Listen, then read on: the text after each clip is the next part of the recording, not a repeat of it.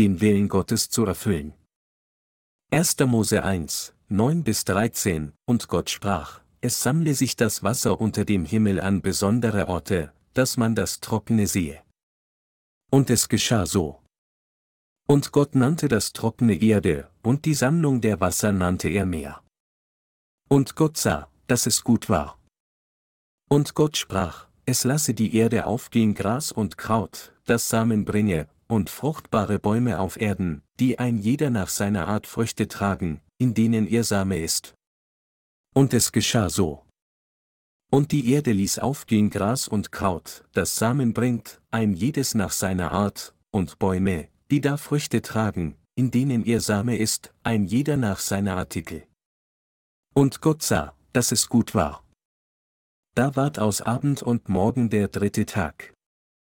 Heute möchte ich mit Ihnen teilen, was unser Herr am dritten Tag der Schöpfung getan hat.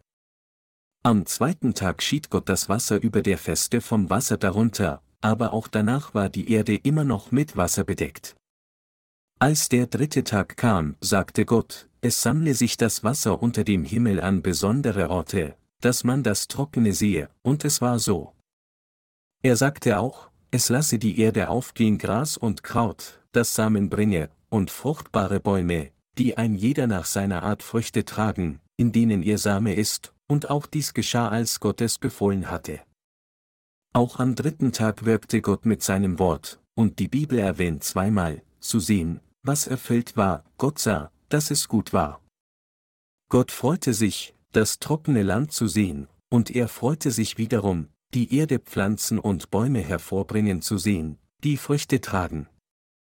Als die Erdoberfläche mit Wasser bedeckt war, kam der Boden nicht zum Vorschein. Ohne das sichtbare, trockene Land sieht die Erde wunderbar aus, egal wie schmutzig und dreckig sie auch sein mag, da sie von Wasser bedeckt ist. Aber Gott ließ das trockene Land erscheinen, das mit Wasser bedeckt war, und nannte es Erde. Als er das Aussehen der Erde sah, die mit Wasser bedeckt gewesen war, sagte Gott, dass es gut sei. Warum war Gott dann erfreut, das trockene Land erscheinen zu sehen? Gott sagte auch, es lasse die Erde aufgehen Gras und Kraut, das Samen bringe, und fruchtbare Bäume, die ein jeder nach seiner Art Früchte tragen, die Erde bezieht sich hier auf das menschliche Herz, auf die sündige Natur der Menschheit. Das menschliche Herz ist äußerst trügerisch und verdorben. Es ist unbeschreiblich schmutzig und böse. Unter all diesen unzähligen Menschen gibt es jedoch nicht so viele Menschen, die wissen, dass ihr trockenes Land, Herz, von Grund auf böse ist. Von welcher Art von Menschen werden dann die Früchte der Gerechtigkeit im Überfluss getragen? Die Bibel sagt, dass die Früchte der Gerechtigkeit von denen getragen werden, die wissen, dass ihre grundlegende Natur böse ist. Dieses Prinzip widerspricht dem weltlichen Prinzip. In der Welt heißt es, dass jemandes Herz gut und rein sein muss, um die Segnungen des Himmels zu empfangen und viele Früchte zu tragen. Viele Menschen verstehen so, glauben so und praktizieren es so. Das Wort der Wahrheit sagt jedoch, dass wir, um viele Früchte der Wahrheit zu tragen, wissen müssen, dass unsere Herzen voller Bosheit sind. Unser Herr sagte, denn von innen aus dem Herzen der Menschen kommen heraus böse Gedanken, Unzucht, Diebstahl, Mord, Ehebruch, Habgier, Bosheit, Acklist, Ausschweifung, Missgunst, Lästerung, Hochmut, Unvernunft. Alle diese bösen Dinge kommen von innen heraus und machen den Menschen unrein. Markus 7, 21 bis 23.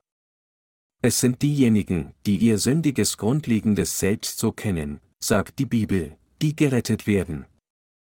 Die Implikation dieser Passage unterstreicht die Notwendigkeit, genau zu wissen, was im Grund des menschlichen Herzen vorhanden ist. Jemand mag die Vergebung seiner Sünden erhalten haben, aber er kann gute Früchte tragen oder nicht, je nachdem, ob er zugibt, dass die in Markus 7, 21 bis 23 aufgeführten sündigen Eigenschaften in seinem Herzen sind, oder ob er nur eine oder zwei zugibt und den Rest leugnet, mit anderen Worten, ob er ganz an dieses Wort glaubt, das unsere grundlegende Natur offenbart, oder nicht. Durch sein Werk, das an diesem dritten Tag der Schöpfung vollbracht wurde, zeigt Gott deutlich, dass das Evangelium durch diejenigen, die wissen, dass ihr grundlegendes Selbst schmutzig und verdorben ist, reiche Früchte trägt. Die fleischlichen Gedanken der Menschheit sind immer böse. Ich habe eine mörderische, fleischliche Natur, ich bin ehebrecherisch und ich bin pervers. Dies ist, wer ich von Natur aus bin, es ist durch solche Menschen, die sich selbst auf diese Weise ehrlich zugeben, dass Gott geistliche Früchte trägt. Wie die heutige Schriftpassage beschreibt, war es so, als Gott sagte, es werde trockenes Land. Warum tat Gott also befehlen, dass das Trockene erscheint?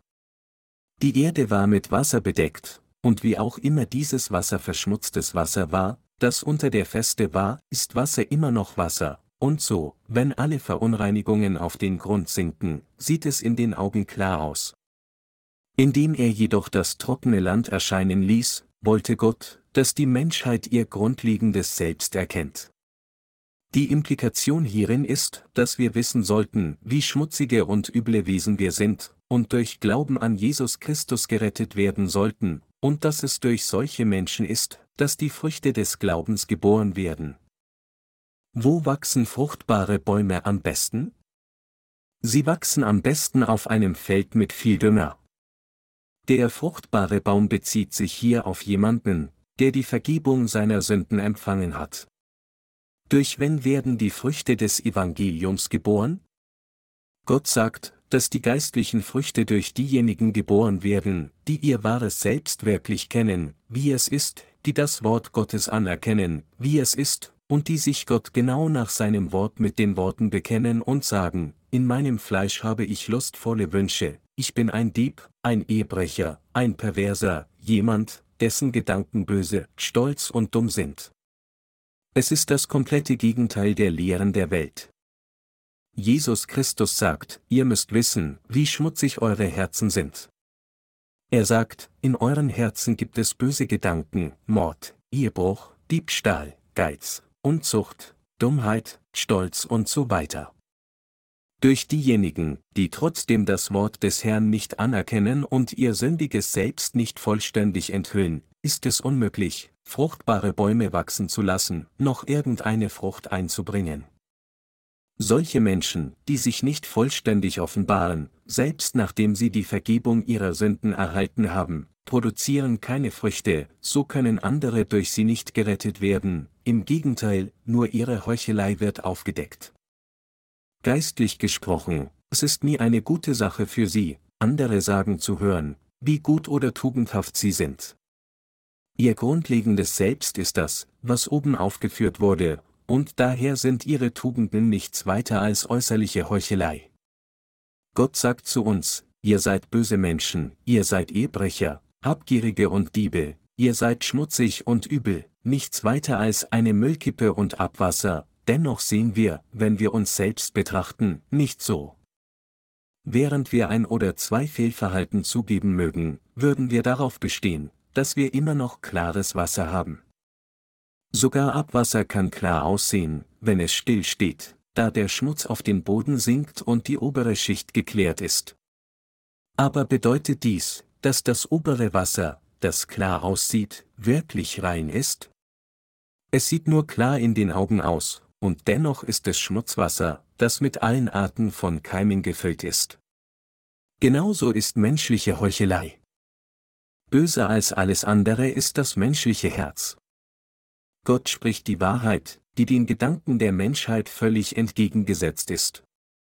Das, das Trockene erschien, bedeutet, dass das wahre Selbst enthüllt wird. Gott sagt, dass er die Früchte des Evangeliums durch diejenigen hervorbringen wird, die, indem sie an das Wort Gottes glauben, ihr wahres Selbst erkennen und ehrlich zugeben, in meinem Fleisch habe ich mörderische Begierden, ein Herz von Ehebruch, Diebstahl, Unzucht, Hochmut, Unvernunft und falsches Zeugnis. Wir müssen zugeben, was Gott über die menschliche Natur sagt, es ist das Herz ein trotzig und verzagt Ding, Jeremia 17, 9. Wieder einmal ist es das komplette Gegenteil zu den Lehren der Welt. Meine Glaubensgenossen, Sie können nur dann stolz auf das Evangelium sein und Jesus Christus preisen, wenn sie ihr Böses selbst kennen. Wenn sie selbst nichts zu rühmen haben, kommen sie dazu, allein Jesus Christus zu predigen und sind allein auf Jesus Christus stolz. Abgesehen von dem, was Jesus Christus getan hat, ist alles andere schmutzig und übel, und diejenigen, die dies richtig wissen, können jederzeit und überall bezeugen, Jesus Christus hat sogar jemanden wie mich auf diese Weise gerettet. Auch sie sind die Art von Menschen, die in Markus 7 offenbart werden, und sie müssen auch gerettet werden. Meine Glaubensgenossen, glauben Sie, dass Sie wirklich böse Wesen sind, wie Gott sagte? Glauben Sie, dass jeder Mensch so ist? Gott hat solche Menschen wie uns in diejenigen verwandelt, die die Früchte des Heiligen Geistes tragen. Wer sind dann diejenigen, die ihre Bosheit nicht zugeben? Das sind diejenigen, die alle Arten von Schmutz in ihren Herzen verstecken, die vorgeben, tugendhaft zu sein, am Tag des Herrn mit der Bibel an ihrer Seite und anmaßend lächelnd in die Kirche gehen, in der Kirche in vorgetäuschter Heiligkeit anbeten und vorgeben, ein heiliges Leben zu leben. Sie sind die Religionsanhänger der Welt, diejenigen, die Früchte der Heuchelei begehren. Meine Glaubensgenossen sind Menschen in der Lage, ein heiliges und tugendhaftes Leben zu leben? Nein, natürlich nicht. Gott sagt zu uns, ihr seid dekadente Wesen. Wenn Menschen die Welt mehr lieben und dienen als Gott, wie können sie dann jemals in Heiligkeit leben? Doch viele Religionsanhänger lehren, dass es möglich ist, so zu leben, und so sind sie wie weißgetünchte Gräber. Dies ist, wie Jesus Christus die Pharisäer getadelt hat. Christliche Religionsanhänger sind nur fromm, wenn sie in die Kirche gehen, aber sobald sie wieder zu Hause sind, wird ihre ganze Bosheit vollständig entlarvt. Was freigelegt wird, wenn Menschen Übertretung begehen, ist ihr grundlegendes Selbst, aber diese Religionsanhänger sind sich dessen völlig unbewusst. Gott wirkt nur durch diejenigen, die sein Wort anerkennen. Zur Zeit Noahs, als aber der Herr sah, dass der Menschheit Bosheit groß war auf Erden und alles Dichten und Trachten ihres Herzens nur böse war immer da, 1. Mose 6 zu 5. Und so löschte Gott die Menschen jener Tage mit seinem Gericht aus, aber Noah fand die Gnade Gottes. So zeichnet die Bibel auf, aber Noah fand Gnade vor dem Herrn. Dies ist die Geschichte von Noahs Geschlecht.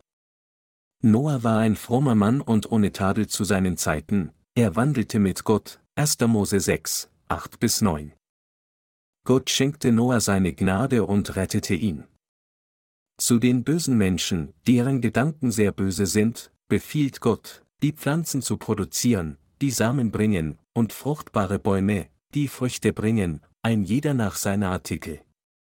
Gott wirkt nicht im Wasser, also diese Welt. Er wirkt auf freigelegtem, trockenem Land.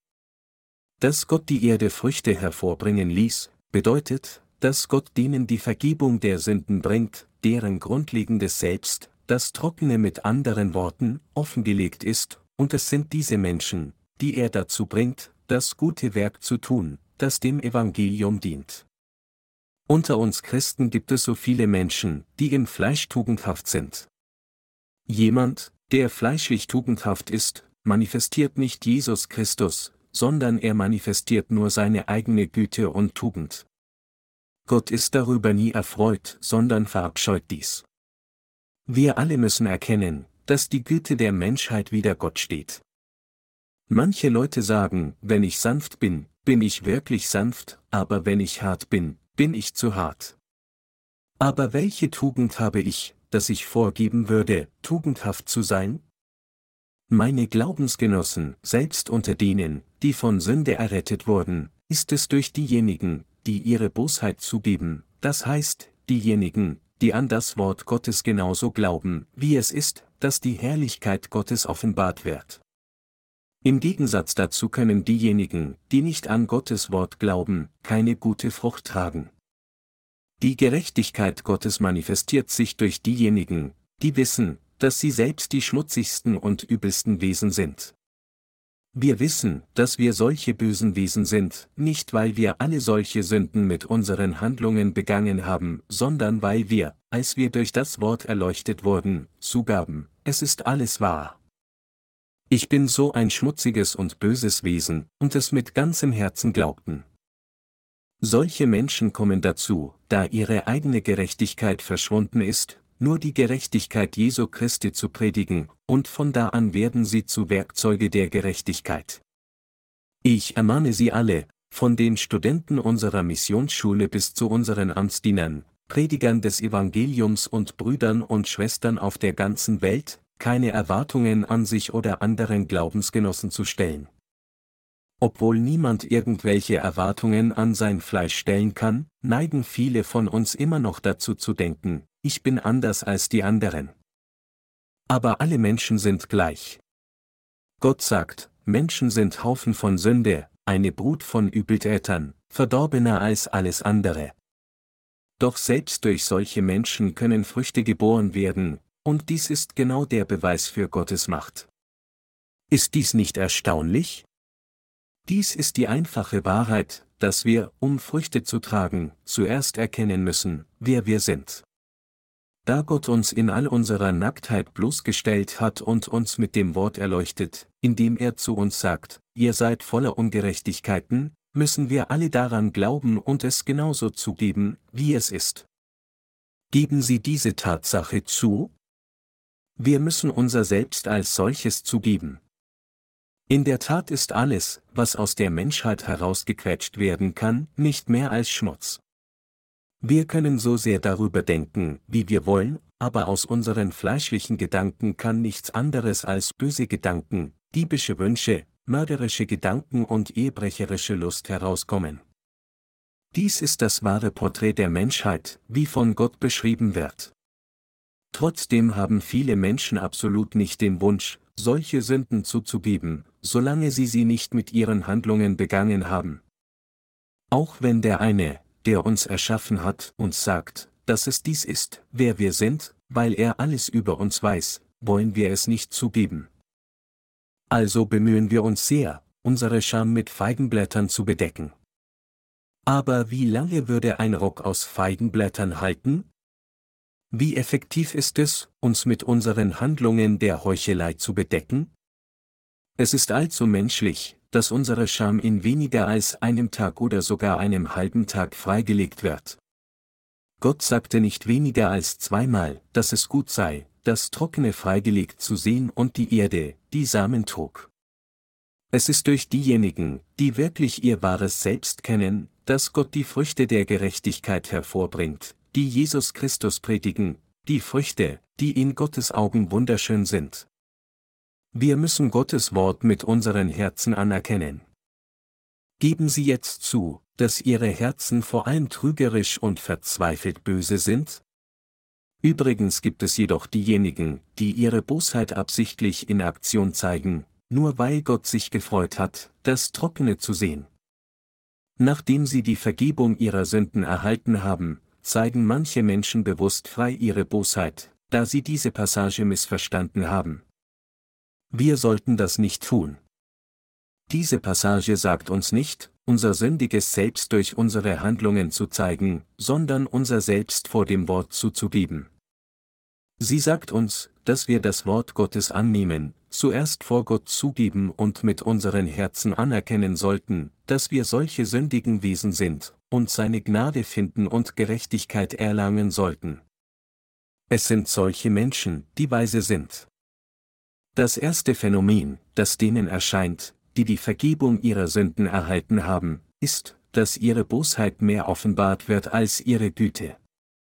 Ich habe sogar gehört, dass Paare, die sich vor der Wiedergeburt selten stritten, letztlich häufiger stritten, nachdem sie die Vergebung der Sünde erhalten hatten. Nachdem sie die Vergebung der Sünde erhalten haben, denken sie, warum bin ich so? Habe ich vielleicht keine Vergebung meiner Sünden erhalten? Warum ist es das, was ich bin? Aber sorgen Sie sich nicht um Ihre Errettung, wenn Sie sicher an das Evangelium aus Wasser und Geist glauben. Dies ist Gottes Freilegung des Trockenen in Ihrem täglichen Leben, weil Sie sein Wort über Ihre grundlegende Natur nicht vollständig anerkannt haben. Wenn wir das Wort anerkennen, werden die Früchte der Gerechtigkeit geboren. Wenn wir das Wort nicht mit unserem Herzen anerkennen, muss Gott mit uns kämpfen und uns überwinden, und so entlarvt er uns alle durch unsere Umstände. Deshalb quälen sich diejenigen, die erst vor kurzem wiedergeboren wurden, mit ihrer Bosheit. Vor diesem Hintergrund, meine Glaubensgeschwister, müssen wir das Wort Gottes so schnell wie möglich anerkennen und daran glauben, speziell hinsichtlich unserer grundlegenden Natur. Wir können dann wirklich im Licht des Wortes Gottes leben, stolz im Evangelium sein und zusammen mit dem Evangelium und mit Gott leben. Wir müssen die reale Substanz der Menschheit kennen. Doch einige Menschen kennen die reale Substanz der Menschheit nicht, und so versuchen sie, obwohl sie das Evangelium gehört haben, immer noch tugendhaft zu leben, und wenn sich dies als unmöglich erweist, enden sie schließlich damit, ihren Glauben an die Gerechtigkeit Gottes aufzugeben. Kein Glaubensleben kann so gelebt werden. Durch das Wort müssen wir zuerst erkennen, wer wir wirklich sind. Können Sie dies jetzt verstehen? Bekennen Sie sich nun zu Ihrem wahren Selbst, so wie es im Wort offenbart ist? Während wir unser Glaubensleben fortsetzen, ermahne ich Sie alle, ihr selbst zuzugeben. Was mich betrifft, ich bin genau so, wie es im Wort Gottes offenbart ist. Weil wir nichts haben, womit wir uns rühmen könnten, und weil kein Mensch überhaupt irgendeine Tugend hat, hat Jesus Christus die Sünden der Menschen wie mir weggenommen, all die Sünden von jedem auf dieser Welt.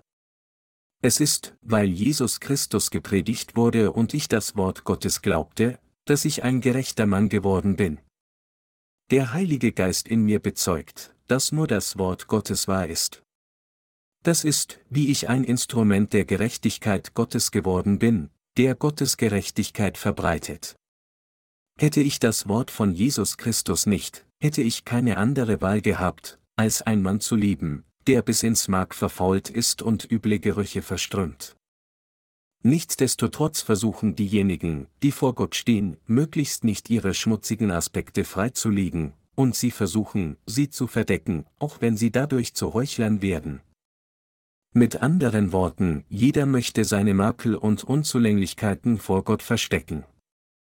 Wenn wir jedoch suchen, die Bosheit, die in unseren Herzen ist, zuzugeben und aufzudecken, besteht der ganze Zweck darin, das Geschenk der wahren Vergebung unserer Sünden zu erkennen und zu kennen. Das ist, warum unsere Bosheit freigelegt werden muss, damit wir die wahre Vergebung unserer Sünden empfangen können. Tatsächlich war die Bosheit, die jeder hat, etwas, das man nicht auf eigene Faust erkennen konnte. Diejenigen jedoch, deren Bosheit vor Gott nicht freigelegt wird, können die Vergebung der Sünde nicht empfangen, die der Herr uns als sein Geschenk anbietet. In Kapitel 8 von Johannes gibt es einen Bericht über eine Frau, die auf frischer Tat beim Ehebruch ertappt wurde und deren Sünden von Jesus Christus vergeben wurden. Wer von dieser Frau und den vielen Menschen, die sie beschuldigten, war gesegnet, die Vergebung der Sünde zu erhalten?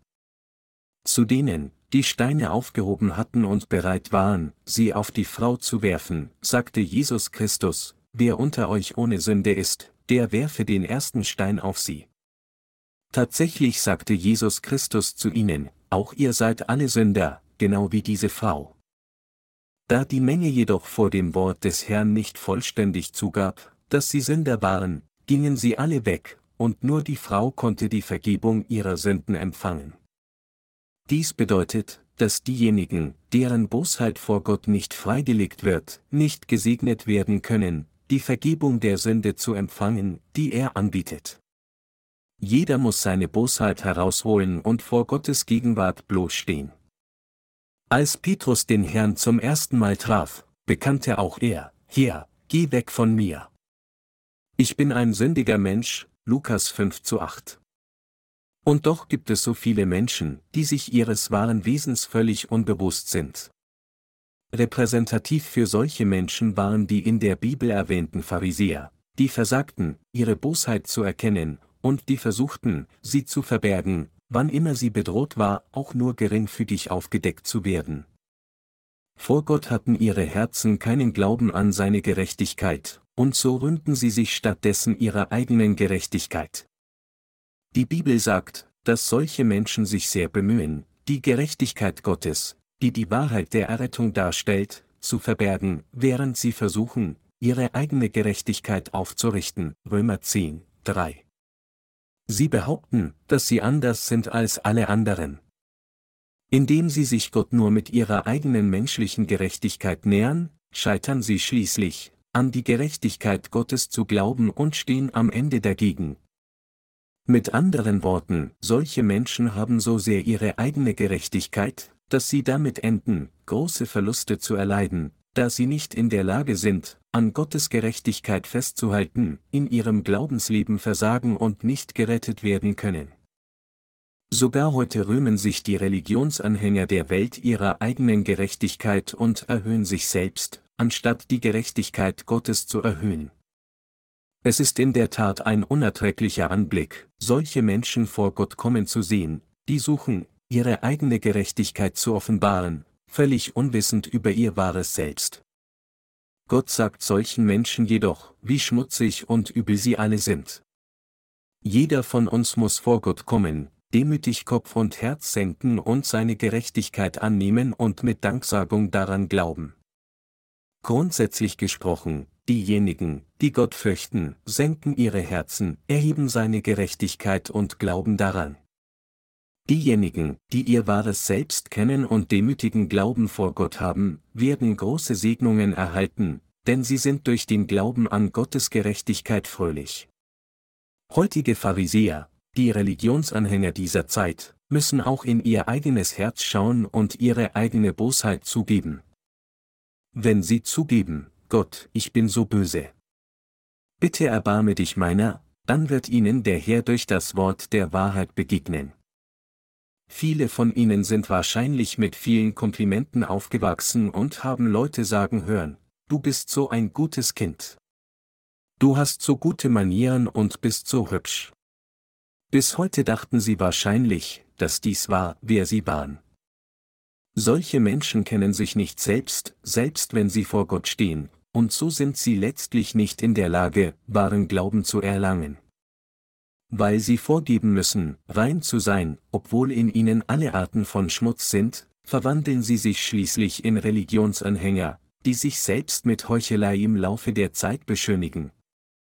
Was wir jedoch erkennen müssen, ist die Tatsache, dass wir von Natur aus nicht so gut und gerecht sind, um dafür gelobt zu werden.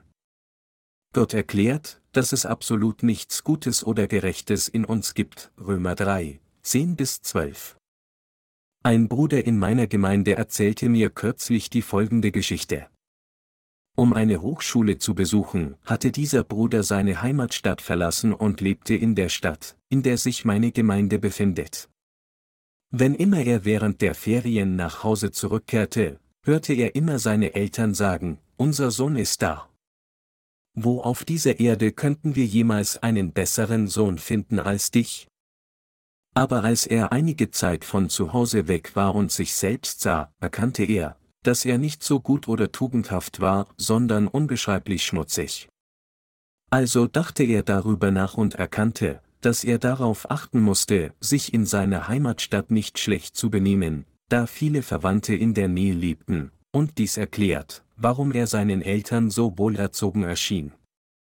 Aber als er einige Zeit in einer Stadt verbrachte, in der ihn niemand kannte, wurde sein ganzes wahres Selbst freigelegt, wie er wirklich war. Also gestand dieser Bruder, dass er nicht umhin konnte, als sein grundlegendes, böses Selbst zuzugeben, genau wie in Kapitel 7 von Markus beschrieben. Unter idealen Umständen denken wir alle, dass wir tugendhaft sind, aber sobald sich unsere Umstände ändern, wenn wir zum Beispiel in eine andere Stadt gehen, und wir völlig auf uns selbst gestellt sind, ohne dass sich jemand einmischt, dann wird unser wahres Selbst freigelegt, und wir kommen dazu, zu erkennen, wie böse und schmutzig wir sind. Erstaunlich ist jedoch, dass Gott, sobald er jemandes Bosheit freilegt, anfängt, in seinem Herzen zu wirken. Wenn ein Bauer Samen in das Feld sät, sät er nicht einfach ohne Vorbereitung. Er pflügt zuerst das Feld, sortiert die Steine aus, furcht das Feld und sät dann die Saat. Gott wirkt auch so. Mit anderen Worten, es ist, wenn die Bosheit unseres Herzens freigelegt wird, dass Gott auch seine Arbeit beginnt. Also haben wir zu erkennen, dass, wenn das Wasser, das die Erde bedeckt, abgelassen wird, dort schmutziger Müll freigelegt wird. Alle Arten von Abfällen erscheinen, von gebrauchten Reifen bis hin zu Plastikbeuteln, Staubtüchern, Schuhen, kaputten Sonnenschirmen und Lumpen. Wir können auch Schnapsflaschen, Bierdosen, Whiskyflaschen und sogar elektrische Haushaltsgeräte rosten sehen. Gott entkleidet zuerst das menschliche Herz und legt seine Bosheit frei, und von dort aus beginnt er, sein Werk der Erlösung durch das Evangelium aus Wasser und Geist zu tun. Wir müssen jetzt verstehen, was es bedeutet, als Gott sagte, dass man das Trockene sehe, und warum er erfreut war, dies zu sehen. Wir können niemals von Gott für unsere menschliche Güte anerkannt werden, Trotzdem halten sich bis heute unzählige Menschen für tugendhaft. Da sie ihr wahres Selbst nicht kennen, halten sie sich für rein. Sie denken, dass sie zumindest besser sind als manche Leute. Sie sind genau wie die Menge, die die Frau beschuldigte, die auf frischer Tat beim Ehebruch ertappt wurde, und die dachte, besser als diese Frau zu sein. Die Religionsanhänger verzichten auf das Trinken und Rauchen und behandeln daher jeden, der trinkt und raucht, als Sünder. Aber was ist mit ihnen? Denken Sie, Sie sind besser als jemand, der in eine Burleske geht? Nein, Sie sind nichts Besseres. Wenn Sie etwas besser sind, ist es nur, weil Sie jetzt in Gottes Gemeinde weilen und an das Wort Gottes glauben und dem in Ihrem Leben folgen, wenn Sie nicht wiedergeboren worden wären und nur ein religiöses Leben in dieser Welt geführt hätten, dann wären sie gewesen wie jeder Ungläubige. Deshalb legt Gott zuerst das Trockene, die Erde frei und wirkt dann auf diesem freigelegten Land. Von allen Werken, die Gott an uns tut, ist das allererste, was er tut, unsere Denkweise zu brechen, die uns für gut und tugendhaft hält. Er befreit uns von unseren verwirrten Gedanken und falschen Vorstellungen. Angesichts der Tatsache, dass die grundlegende menschliche Natur selbst schmutzig und böse ist, wie wäre es möglich, ein aufrichtiges Glaubensleben zu führen, ohne sich dessen überhaupt bewusst zu sein? Als ich vor meiner Wiedergeburt mein Glaubensleben gelebt hatte, wurde auch ich von vielen meiner Gemeinde für meine Güte gelobt und als vorbildlicher Gläubiger anerkannt. So kam ich selbst natürlich auf gleiche Gedanken. Ich wurde jedoch immer noch ständig von den Sünden gequält, die ich heimlich begangen hatte. Es war erst später, nachdem ich durch das Evangelium aus Wasser und Geist wiedergeboren wurde und mein falsches Selbstporträt, das mein Herz und meine Gedanken verdeckt hatte, abfiel, dass ich schließlich in der Lage war, ein richtiges Glaubensleben zu führen. Wenn der Erde Wasser entzogen wird, ist es von da an, dass ihre Bosheit offenbart wird. Auch die ganze Heuchelei, die von den Religionen der Welt gefördert und angestrebt wird, wird freigelegt. Wenn wir also unsere falsche Gerechtigkeit und unsere falsche Güte ablegen, wird Gott von da an mit seinem Wort wirken und uns die Früchte der Errettung tragen lassen. Wenn wir wirklich durch die Gerechtigkeit Gottes Früchte tragen wollen, dann müssen wir uns zuerst auf das Wort des Herrn verlassen, anstatt uns auf uns selbst zu verlassen, denn unser wahres Selbst ist schmutzig und verdorben. Mit anderen Worten, anstatt unsere eigene Gerechtigkeit zu predigen, werden die Früchte der Erlösung in unseren Herzen geboren, wenn wir die Gerechtigkeit von Jesus Christus predigen und durch Glauben an die Gerechtigkeit Gottes lieben. Meine Glaubensgenossen, wenn wir unsere eigene Gerechtigkeit mit Gottes Gerechtigkeit vergleichen, müssen wir erkennen, dass wir die bösesten und schmutzigsten sind. Und weil es nichts Richtiges in uns selbst gibt, weil wir mit allen Arten von Schmutz gefüllt sind, ist es absolut unerlässlich, dieses Evangelium aus Wasser und Geist zu haben, das uns Gottes vollkommene Gerechtigkeit gibt. Wir müssen die Gerechtigkeit Gottes schätzen und daran glauben. Sind Sie jetzt überzeugt? Wenn wir von Natur aus rein sind, dann hätte es keine Notwendigkeit gegeben, dass Jesus Christus uns mit dem Evangelium aus Wasser und Geist hilft. Je mehr wir erkennen, dass unser wahres Selbst böse und schmutzig ist, desto mehr können wir nicht umhin, als uns der Gerechtigkeit von Jesus Christus vor Gott zu rühmen.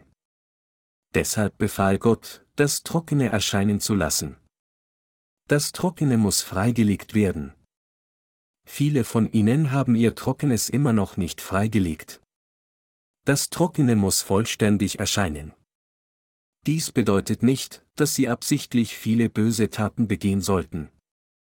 Vielmehr bedeutet es, dass sie ihre humanistischen Gedanken, die sie für tugendhaft halten, wegwerfen und stattdessen an die Gerechtigkeit Gottes glauben sollten, die er durch das Evangelium aus Wasser und Geist manifestiert hat.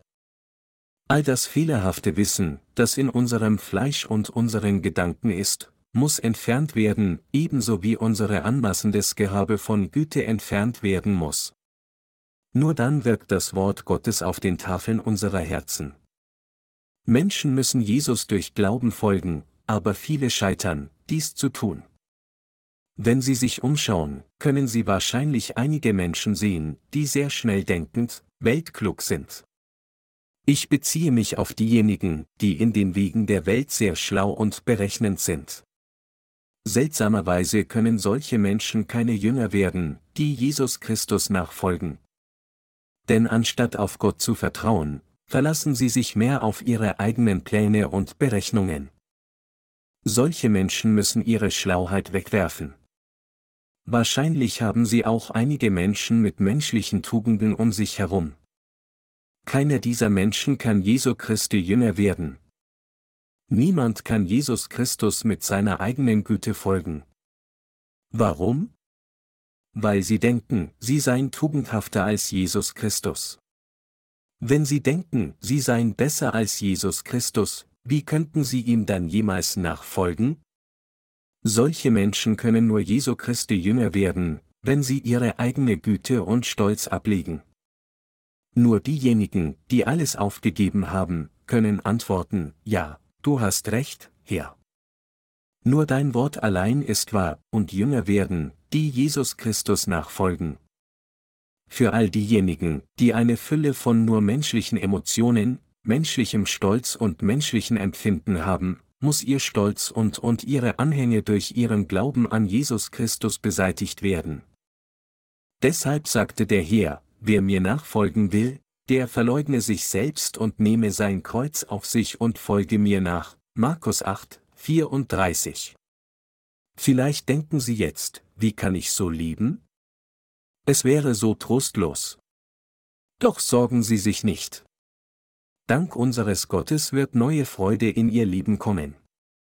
Haben die Gäste auf dem Hochzeitsfest in Kana nicht den besseren Wein geschmeckt, den der Herr ihnen gab, erst nachdem der vom Gastgeber bereitete Wein ausgegangen war? Sie müssen alles wegwerfen, was menschlich ist. Dies scheint so trübe, nicht wahr? Aber es ist nicht. Im Gegenteil, geistliche und pure Freude wird ihr Leben füllen. Sie werden wirklich geistlich Lob singen, und sie werden tatsächlich durch Glauben bieten, das Wort wird in ihren Herzen kraftvoll wirken, und durch das von uns gepredigte Evangelium werden viele Menschen beginnen, ihr wahres Glaubensleben dort zu lieben, wo sie tatsächlich gerettet werden. Wegen all dem werden unsere Herzen mit Freude im Herrn und dem Heiligen Geist erfüllt sein. Wenn denen, die stolz auf ihre eigene Güte und Menschlichkeit sind, erzählt wird, solche Dinge wegzuwerfen, sorgen sie sich und wissen nicht, was sie tun sollen, da sie sich bis heute so sehr auf sie verlassen haben. Wenn sie diese Dinge jedoch mutig beseitigen, werden sie für sich selbst neue Freude und neues Glücklichsein erfahren, das von Gott ausgeht. Sie werden nicht mehr von ihren eigenen menschlichen Emotionen erfüllt sein, sondern mit dem Geist Gottes. Meine Glaubensgenossen, wir müssen unsere alten Dinge beiseite werfen.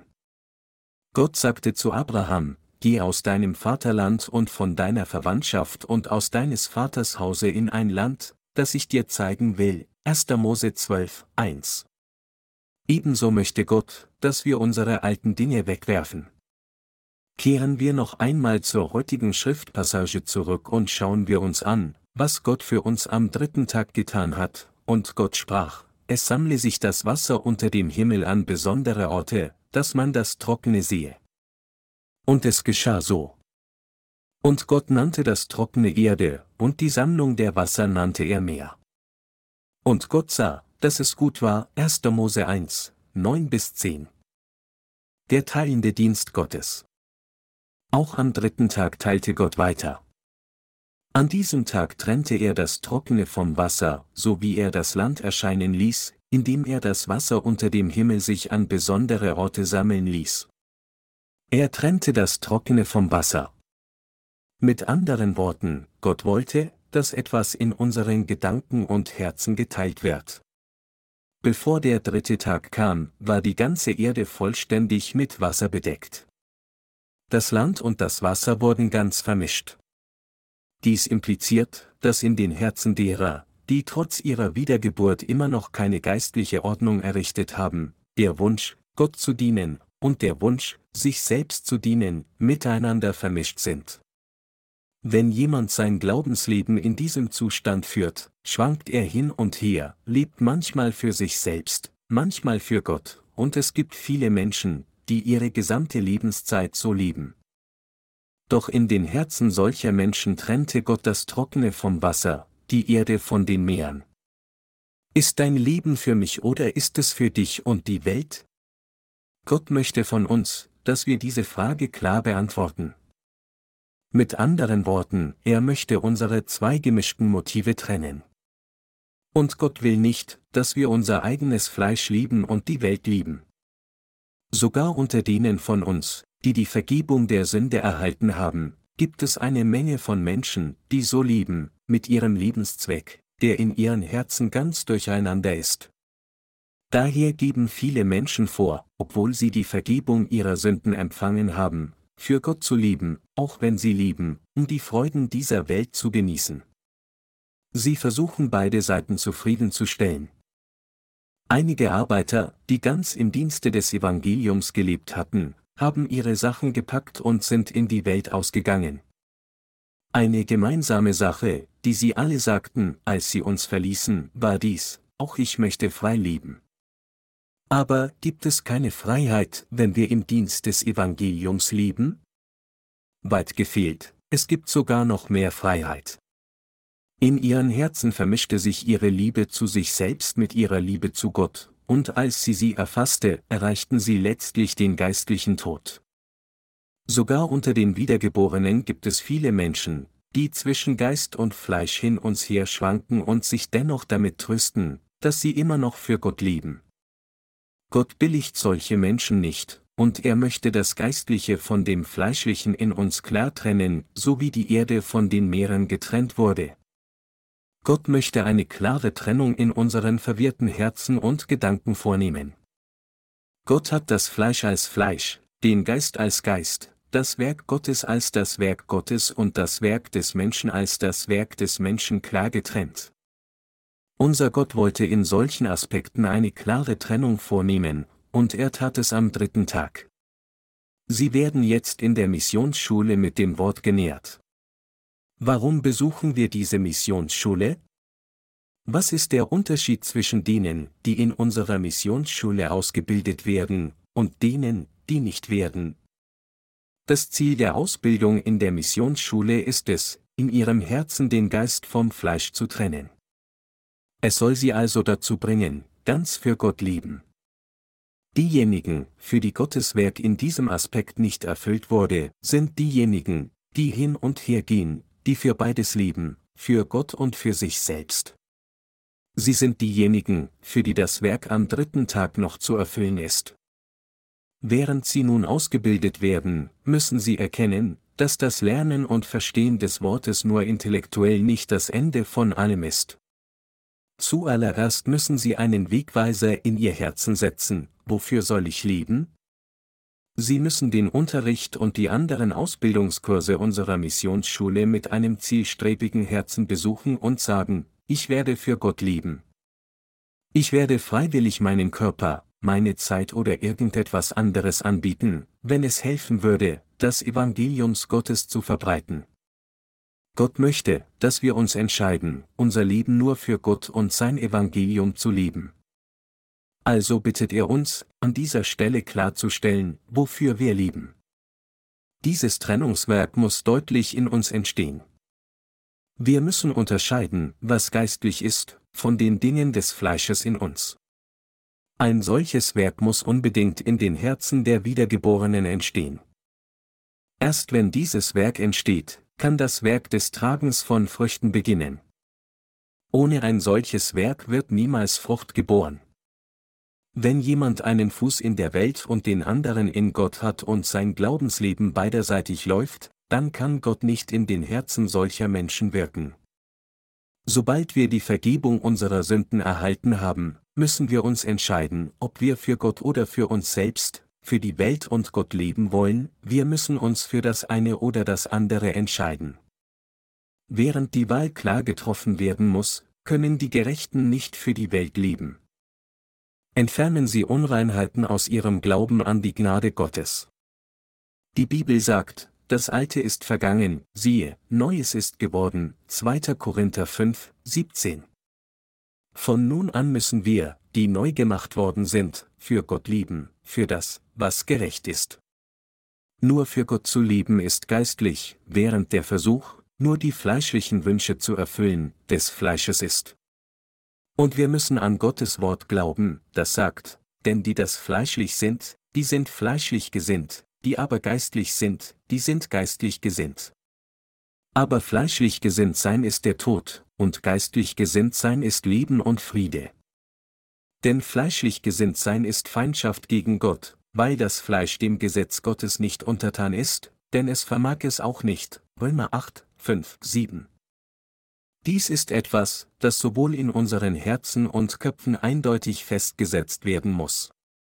Sogar die Dinge, die sie in der Vergangenheit genossen haben, wenn sie für sie waren, müssen sie kühn für Gott und für das Evangelium abschneiden, und wenn sie wirklich Gott nicht erfreuen, müssen sie in der Lage sein, sie auch kühn und klar aus ihren Herzen abschneiden.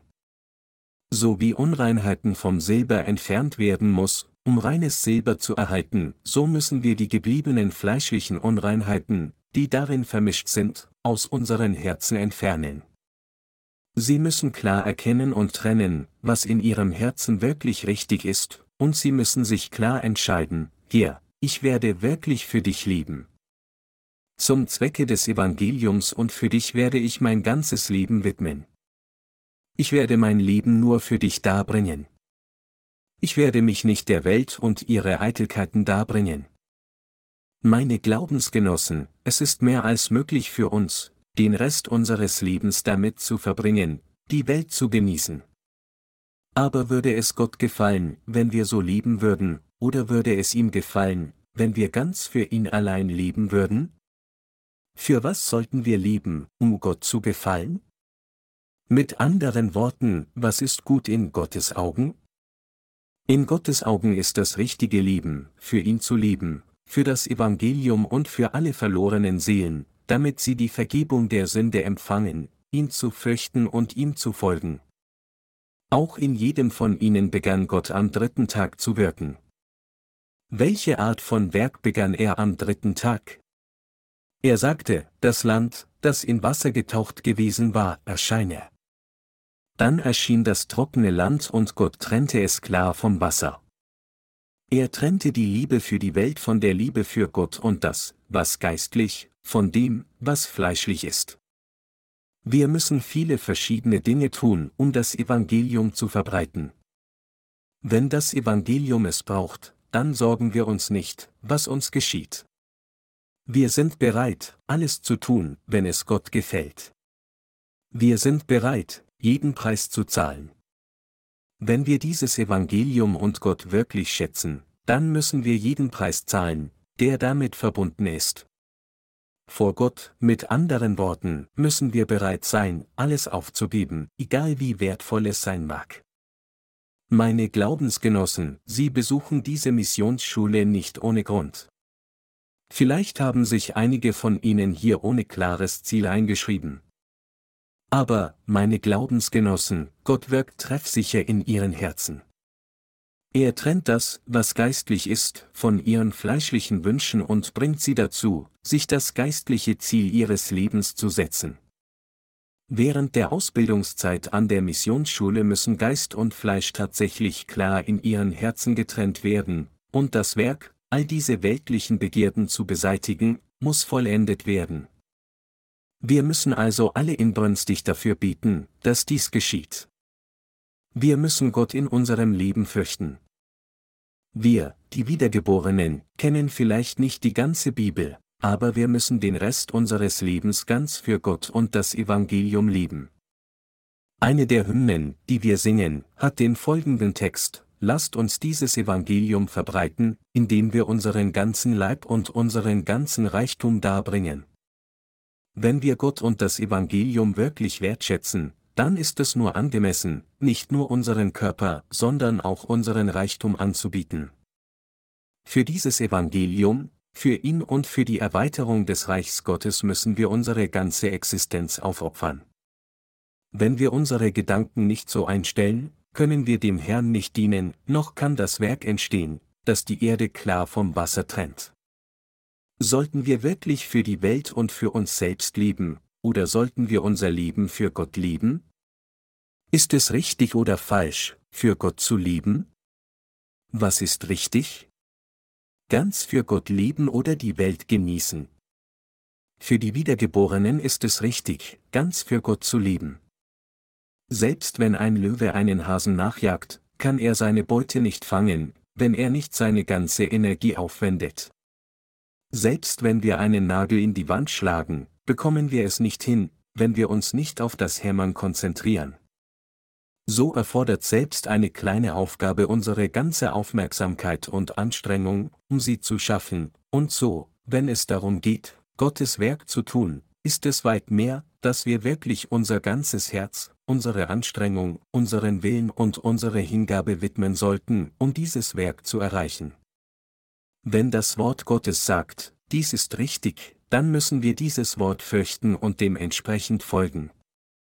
Meine Glaubensgenossen, Gott sagt uns nicht, dass wir so lieben sollen, wie wir wollen, sobald wir die Vergebung unserer Sünden erhalten haben und wir nun sündlos gemacht wurden. Im Gegenteil, Gott sagt uns, dass wir von diesem Moment an wirklich nach dem vorgesteckten Ziel jagen müssen, Philipper 3, 14. Haben wir das Gesetz Gottes verworfen? Nein, wir haben es nicht aufgegeben.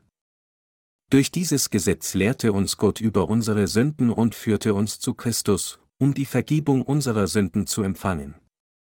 Die Bibel sagt, dass es jetzt, da wir die Vergebung unserer Sünden empfangen haben, richtig für uns ist, das Wort Gottes zu fürchten, und entsprechend dem, wie dieses Wort uns führt, Gott zu lieben und ein erfülltes Leben zu leben. Wir dürfen das Wort Gottes nicht nur mit unserem Kopf als eine Frage der intellektuellen Übung empfangen. Das Wort Gottes muss mit dem Herzen geglaubt werden. Und in unserem aufrichtigen Herzen müssen wir uns entscheiden, für Gott und sein Evangelium zu lieben. Es ist richtig für uns alle, jetzt für die Verbreitung des Evangeliums zu leben. Alle von uns müssen ihre Gedanken mit den Worten festlegen, von nun an werde ich für die Gerechtigkeit Gottes leben. Dieses Herz ist wirklich unverzichtbar. Meine Glaubensgenossen, während wir unser Leben fortsetzen, das so kurz wie ein Mitternachtstraum ist, wofür sollten wir leben, um richtig zu sein? Es ist richtig, für das Evangelium und für Gott zu leben. Es ist absolut richtig, für den Herrn zu lieben, für andere Seelen, damit sie die Vergebung ihrer Sünden erhalten. Der Gerechte kann nicht einfach in irgendeiner Weise leben, wie er will. Das richtige Leben zu leben besteht darin, für Gott zu leben. Obwohl wir unzureichend sind, ist es richtig für uns, auf dieser Erde für das Evangelium zu leben. Es ist richtig, dass wir unser Leben für die Ausbreitung seines Reiches und für die zahllosen Seelen, die zugrunde gehen, lieben. Während wir in unserem Fleisch wohnen, können wir viele vergebliche Dinge tun, aber es ist angemessen für uns, die Gerechten, all unsere Hände, Füße, Lippen und Köpfe für die Seelen der Sünder, für den Ausbau des Reichs Gottes darzubieten und ihm zu dienen, uns es ist auch angemessen, dass all unser Hab und Gut für den Herrn verwendet wird. Diejenigen, die solch ein Leben lieben, sind diejenigen, die sich wie Daniel vorgenommen haben, Gott zu dienen. Sie sind Gottes Arbeiter. Das Volk Gottes muss eindeutig nur für Gott leben, ganz gleich, welchen Umständen oder Bedingungen sie gegenüberstehen könnten. Viele Menschen denken, dass es einfach zu viel ist, den Zehnten zu geben. Obwohl sie nur ein Zehntel ihres Einkommens geben, lehnen sie es dennoch ab, weil sie denken, dass es zu viel ist. Für die Diener Gottes ist es nicht nur ein Zehntel, sondern das Ganze. Es ist angemessen, dass seine Diener alles anbieten. Mit anderen Worten, das Leben, das für den Herrn ist, ist ihr Leben, der Wille des Herrn ist nichts anderes als ihr Wille, und sein Vorsatz ist kein anderer als ihr Vorsatz. Dies ist, wer Gottes Volk ist. Nur weil wir den Zehnten geben, ein wenig in der Gemeinde dienen und an der Stunde der Anbetung teilnehmen, stellt dies kein Glaubensleben dar, sondern wir müssen unser ganzes Leben dem Evangelium darbieten, und was immer wir tun, müssen wir für das Evangelium tun. Dies ist es, worum es im Glaubensleben geht, es ist nicht zu sagen, diese Stunde ist für mich, diese Stunde ist für meine Arbeit, diese Stunde ist für meine Familie und der Rest ist für den Herrn. Familienleben, Arbeitsleben, Schulleben, all dies wird für den Herrn gelebt. Sie könnten dann sagen, wie verdiene ich dann meinen Lebensunterhalt? Wenn ich nur dem Herrn allein diene, wer kümmert sich dann um meine Familie? Keine Sorge, meine Glaubensgenossen. Wenn wir nur dem Herrn dienen, wird er die volle Verantwortung für uns übernehmen und sich um uns kümmern. Unser Herr sagte, niemand kann zwei Herren dienen, entweder wird er den einen hassen und den anderen lieben, oder er wird an dem einen hängen und den anderen verachten. Ihr könnt nicht Gott dienen und dem Mammon, Matthäus 6, 24, und er fuhr fort zu sagen, darum sollt ihr nicht sorgen und sagen, was werden wir essen? Was werden wir trinken? Womit werden wir uns kleiden? Nach dem allen trachten die Heiden. Denn euer himmlischer Vater weiß, dass ihr all dessen bedürft. Trachtet zuerst nach dem Reich Gottes und nach seiner Gerechtigkeit, so wird euch das alles zufallen. Matthäus 6, 31 bis 33. Wir glauben an dieses Wort und sorgen uns nicht um all unsere Notwendigkeiten, denn wir sind viel wertvoller als die Sperlinge in der Luft. Dies ist, was Gott am dritten Tag erreichte. Die Erde und die Meere müssen geteilt werden. Der Geist und das Fleisch müssen in unseren Herzen klar getrennt werden. Wenn es immer noch fleischliche Eigensinne gibt, die in unseren Herzen kleben und verweilen, muss das Werk der Trennung stattfinden. Auszubildende an der Missionsschule müssen sich über dieses Thema im Klaren sein. Ihre Herzen dürfen sich nicht nach dieser Welt sehnen, noch sollten sie nur nach dem Glück ihres eigenen Fleisches suchen. Sie müssen die Disposition haben, mit dem Herrn zu wandeln, mit ihm zu leiden und mit ihm glücklich zu sein. Verstehen Sie dies jetzt? Wir sind Soldaten des Himmelreichs. Unsere Herzen müssen richtig vor Gott festgelegt sein. Selbst wenn eine Armee Hunderttausende von Soldaten hat, wenn diese Armee nicht wirklich für ihre Nation und ihren König kämpft, dann sind all diese unzähligen Soldaten völlig nutzlos. Sie verschwenden nur militärische Vorräte und leeren die Staatskasse. Im Gegensatz dazu, selbst wenn eine Armee nur 300 Soldaten hat, wenn alle diese Soldaten von einer treuen Hingabe an ihre Nation und ihren König erfüllt sind, dann bilden diese 300 Soldaten eine Elitetruppe. Selbst wenn sie gegen eine Armee mit Hunderttausenden von Soldaten kämpfen, werden diese 300-köpfigen Soldaten siegen. Welche Art von Armee müssen wir dann werden? Vor Gott müssen wir wie die Elitetruppe werden und nur für das Evangelium und ihn leben. Um es zu veranschaulichen, möchte ich Ihnen hier eine kurze Geschichte erzählen. Vor langer Zeit gab es zwei Nationen. Eine war eine Nation von einfältigen Menschen, und die andere war eine kluge Nation. In der Nation der Einfältigen war jeder Begriff stutzig, von ihrem König bis hin zum Volk. In der Nation der Klugen hingegen war der König sehr intelligent, wie die Menschen schlau waren. Eines Tagen zogen die beiden Nationen in den Krieg gegeneinander. Als der König der klugen Nation anordnete, Angriff. Griffen die Soldaten nicht an und sagten, Eure Majestät, wir sollten jetzt nicht angreifen. Es wäre klüger, noch etwas zu warten und dann nach vorn zu stürmen. Der König der schwachen Nation befahl ebenfalls, Angriff. Als seine Soldaten den Befehl hörten, stürmten sie das Schlachtfeld, ohne sich darum zu kümmern, ob sie sterben würden oder nicht. Die Nation der Einfältigen hat diesen Krieg gewonnen. Wie hat sie gewonnen? Sie gewann, weil ihre Soldaten taten, wie der König befahl, ohne auf ihre eigene Weise zu bestehen. Mit anderen Worten, obwohl die Soldaten unzureichend waren, gaben sie ihr Leben für ihren König und ihre Nation hin. Die Nation der Klugen hätte die schwache Nation leicht besiegen und den Krieg gewinnen können, da alle dort so schlau waren, aber weit davon entfernt, wurde ihr König ergriffen und ihre Armee vernichtet. Obwohl es schwachen Nation an Weisheit mangelte, hatten sie sich auf ihren König konzentriert. Der König konnte den Krieg durch diese völlig hingebungsvollen Soldaten gewinnen. Wir sind Soldaten in einem geistlichen Krieg. Wenn wir diesen Krieg führen, können wir den Krieg gewinnen, wenn wir nur unsere Herzen klar ausrichten und sagen, Herr, ich werde allein für dich leben. Im Gegensatz dazu werden diejenigen, die ihre Gedanken nicht auf den Herrn gerichtet haben, jeden Krieg, den sie kämpfen, verlieren, selbst wenn sie hunderte Kriege führen würden. Wie sollten unsere Herzen dann sein?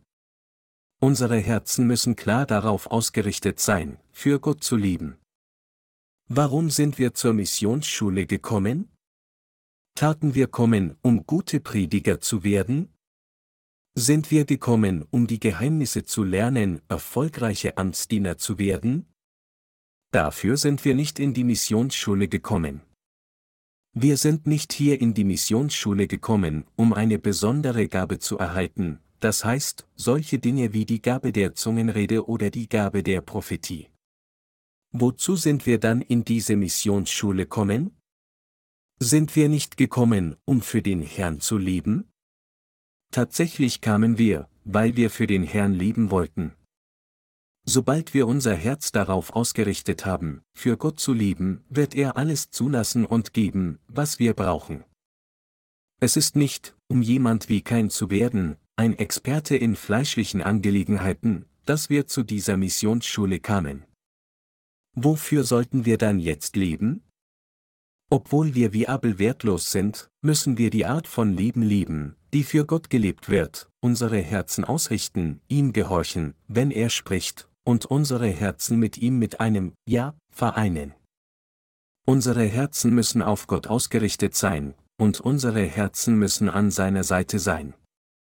Gott braucht diejenigen, deren Herzen an seiner Seite sind. Es ist, um für ihn zu leben, dass wir in die Missionsschule kamen. Das ist, warum wir nun hier ausgebildet werden. Meine Glaubensgenossen, jetzt, da Sie das Wort gehört haben, wie denken Sie über Ihren Zweck, zur Missionsschule zu kommen?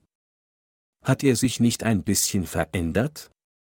Sie haben die Vergebung ihrer Sünden erhalten und sind für Gott in die Missionsschule gekommen, um das Evangelium unter den Seelen zu verbreiten und um dem Werk zu dienen, das das Reich Gottes erweitert.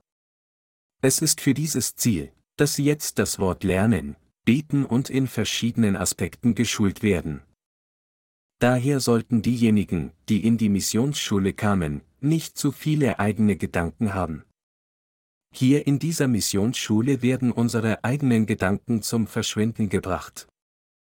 Diejenigen, die zu viel auf eigene Faust denken oder sich um persönliche und individuelle Angelegenheiten kümmern, sind nicht als Gottessoldaten qualifiziert. Auch wenn wir in unserem Fleisch unzureichend sind, da wir in die Reihen der Armee eingetreten sind, wenn unser Heer, der unser wahrer König geworden ist, uns befiehlt, Angriff. Müssen wir ohne Frage bereit sein und voranstürmen, und von ganzem Herzen gehorchen, was der Herr uns befiehlt. Unser Gott hat uns alle berufen, um uns zu seinen Arbeitern zu machen.